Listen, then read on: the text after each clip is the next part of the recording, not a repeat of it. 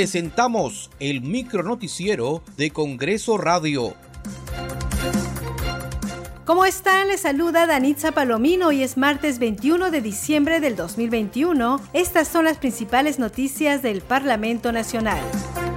El Pleno del Congreso sesionará hoy a partir de las 11 de la mañana para debatir y votar la moción de censura contra el ministro de Educación, Carlos Gallardo, por cuestionamientos en su contra.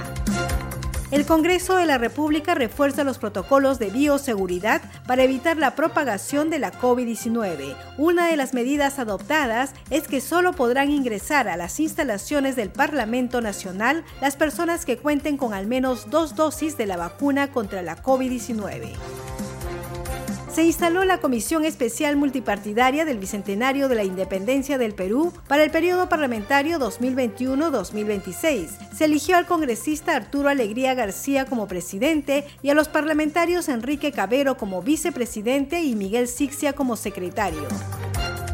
Se ha obtenido pues, siete votos a favor, cero votos en contra y cero abstenciones. En consecuencia, ha sido elegida la lista ahora única por mayoría el congresista Diego Bazán informó que ha propuesto que la Comisión de Seguridad Ciudadana sesione en la región La Libertad y he tenido hoy día que oficiar el presidente de la Comisión de Seguridad Ciudadana, el congresista Surín, para que la próxima, la primera sesión descentralizada de esta comisión sea en la región La Libertad, puesto que en este momento en la región La Libertad los índices de inseguridad ciudadana se han disparado. Tenemos todos los días incidencia en extorsiones, en sicariato, en asesinatos y nadie, absolutamente nadie asume la responsabilidad.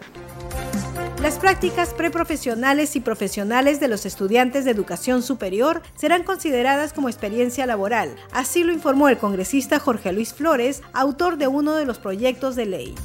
Bueno, yo creo que es muy importante escuchar a la juventud, a los jóvenes que acaban de terminar la universidad y los tecnológicos. Es así que en nuestras semanas de representación nos hemos puesto en contacto con muchos de ellos, en especial, por ejemplo, en la ciudad de Juliaca, en donde ellos nos han sugerido de que cómo ellos podían insertarse al sector laboral si no tenían experiencia, porque en todos los trabajos pedían experiencia.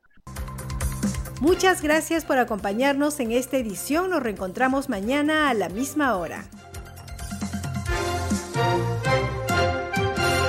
Hasta aquí el micronoticiero de Congreso Radio, una producción de la Oficina de Comunicaciones del Congreso de la República.